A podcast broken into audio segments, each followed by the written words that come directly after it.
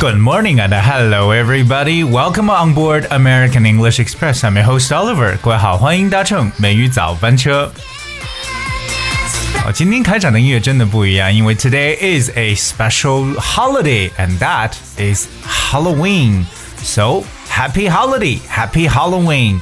今天呢，十月三十一号呢，我们不但是来到了本月的最后一天，当然呢，也迎来了西方的一个节日，就是 Halloween 万圣节。那不知道今天有多少人安排可能晚上呢，趁着这样一个节日，以这样节日的名字呢去 party。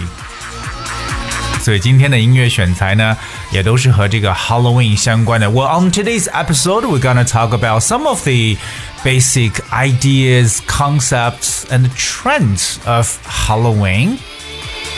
所以今天的节目呢。 就主要跟大家一起来聊聊呢，就是关于和万圣节所相关的一些知识，包括还有一些新的一些动态。特别是今年二零二零年，由于 COVID-19 的影响呢，在很多国家和地区呢，就是 Halloween 特别有一些这种户外的活动，比如说 like 啊 trick or treat 都可能会被取消或受到严格的控制。当然，不管怎么样呢，这样的节日呢，很多人还是去庆祝的。So today we're gonna have some brief ideas on Halloween. 所以我们知道这个是万圣节，其实叫万圣节前夜这个词，Halloween，H A W L O W E E N，而那我们叫万圣节了，对吧？或者叫 All Hallows Day，那是每年的 October thirty first，十月三十一号。那当然也是西方世界的一个传统节日呢。那这样的活动一般是在晚上，那主要呢就是在像英国、澳洲、加拿大、新西兰等西方国家呢，非常非常的盛行。小孩子包括大人呢，都可能穿上各种各样的化妆服，或者戴上面具呢。啊，那小孩子主要就是要挨家挨户的去收集糖果。So we're gonna talk about Halloween as we know that it is a holiday celebrated each year on October 31st, and this year it occurred on Saturday, which is today. Well, the tradition originated with the ancient Celt Celtic festival of Samhain, when people would light bonfires and wear costumes to ward off ghosts. 我们来知道了解一下，就是万圣节呢，其实它的有一个起源呢，就是古这个凯尔特人他们所庆祝的一个叫 Samhain 这样一个节日。那在这个节日呢，人们通常呢会点起篝火，穿上一些节日的服装呢。可是这样的目的呢是 ward off ghosts，就是驱赶这些鬼魂。我们知道这个节日跟凯尔特人相关，那古凯尔特人叫 Celtic。Celtic C E L T I C，这个 C 最好大写啊，手写字母 Celtic。那我们说到这种呃篝火的说法，燃起篝火这个单词叫 bonfire。B O N F I R E, bonfire. So, bonfire is a large outdoor fire for burning waste or as part of a celebration. 所以通常在室外去这种啊燃烧起来，更重要的是为一些活动、庆祝活动而燃烧这样的火堆，我们叫篝火 （bonfire）。 而且呢，这一天呢，很多人都要穿上各种各样的 costume。而 costume 这个词呢，不算是新单词，c o s t u m e。Costume means the clothes worn by uh, by people from a particular place or during a particular historical period，这个单词其实就是我们所说的服装或者服饰。不过呢，这种服装呢可以表示体现出某个地区或某个历史的一种服饰，当然也可以表示演员所穿的这种戏服呢。我们在英文当中呢，同样也是使用 costume 这样一个单词。那当年的或者说古老的当时的这些啊凯尔特人的 Celtics，他们呢点燃篝火，穿上这些服装呢，目的呢是 ward of ghost。我们有一个很重要的短语就是驱魔，对不对？驱赶走叫 ward off 这个动词短语 w a r d ward 和 o f f off。So to ward off a danger or illness means to prevent it from affecting you or harming you。这就是 我们常说的这种去驱赶什么危险啊、疾病。不过我们知道，在这个圣诞节，大家这样做的最初的目的是 word of ghosts。大家都知道，这个 ghost 就是鬼魂的意思。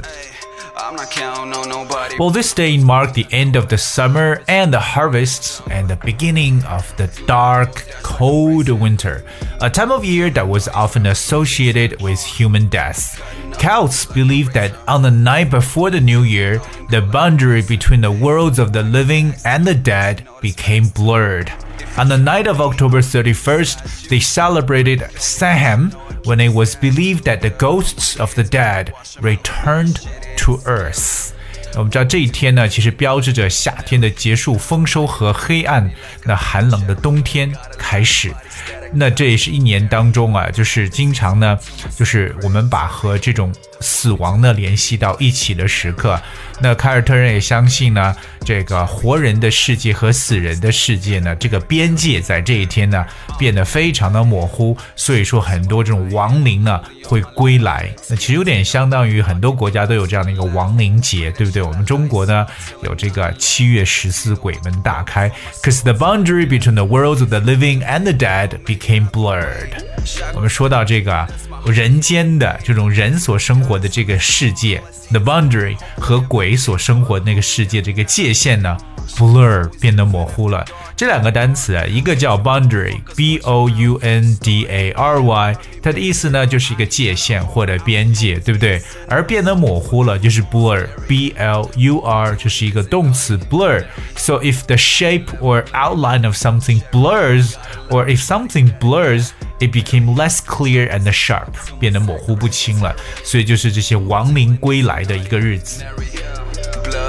那我们也知道呢，就是圣诞节，大家知道有很多很多和它啊，怎么说到圣诞节了？Excuse me，万圣节和它相关的这个很多的词汇了。除了我们知道 Halloween 这样一个词之外呢，我们知道在这个万圣节还有 pumpkin，right？南瓜，还有南瓜灯。我们等会儿来讲啊，南瓜叫 pumpkin，right？以及小孩子从各个地方去。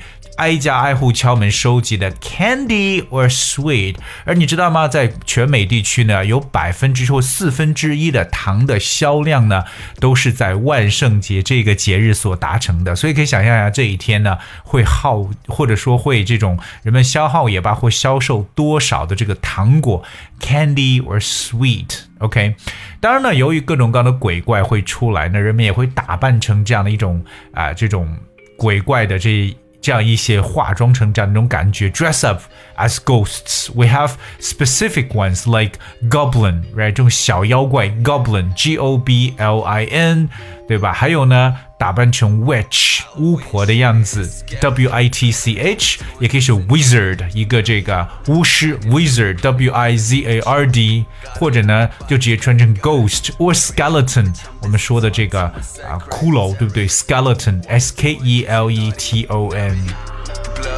而且现在的一些小孩子，他不一定是穿上那种很传统的、很 scary 的那种 costume，可能会穿的会特别不一样。比如说这几年比较流行的，像漫威里边那些 super 啊 heroes 这些超级英雄的，他们这些衣服呢也是特别受欢迎的。不但如此呢，如果家里边养有宠物的话呢，我看到很多报道也说，不但说给自己要买一个 costume，而且要把自己的宠物呢也要给它去装扮一下。但这一天有两个特别重要的东西啊，一个就是小孩子要挨家挨户去要糖果，and that is called trick or treat. Trick or treat. Trick that's T R I C K and treat that is T R E A T. Trick or treat. 当然跟大家去讲一下我们所说的这个南瓜灯，因为南瓜我们叫 pumpkin，right？南瓜灯呢叫 Jack O Lantern。 Jack O Lantern 跟 Jack 这个人相关系啊，Jack J A C K，然后加连字符 O，再加灯笼这个词叫 Lantern L A N T E R N，so Jack O Lantern 就是我们所说的南瓜灯的意思。There was something different about this girl. Today we talk about Halloween. All right，那今天呢，刚好也是周末，我相信我们很多人呢，晚上可能都会有这种 Halloween party. And I hope you guys really enjoy the holiday. 也希望各位今天呢，趁着这样一个节假日，也趁着周末呢。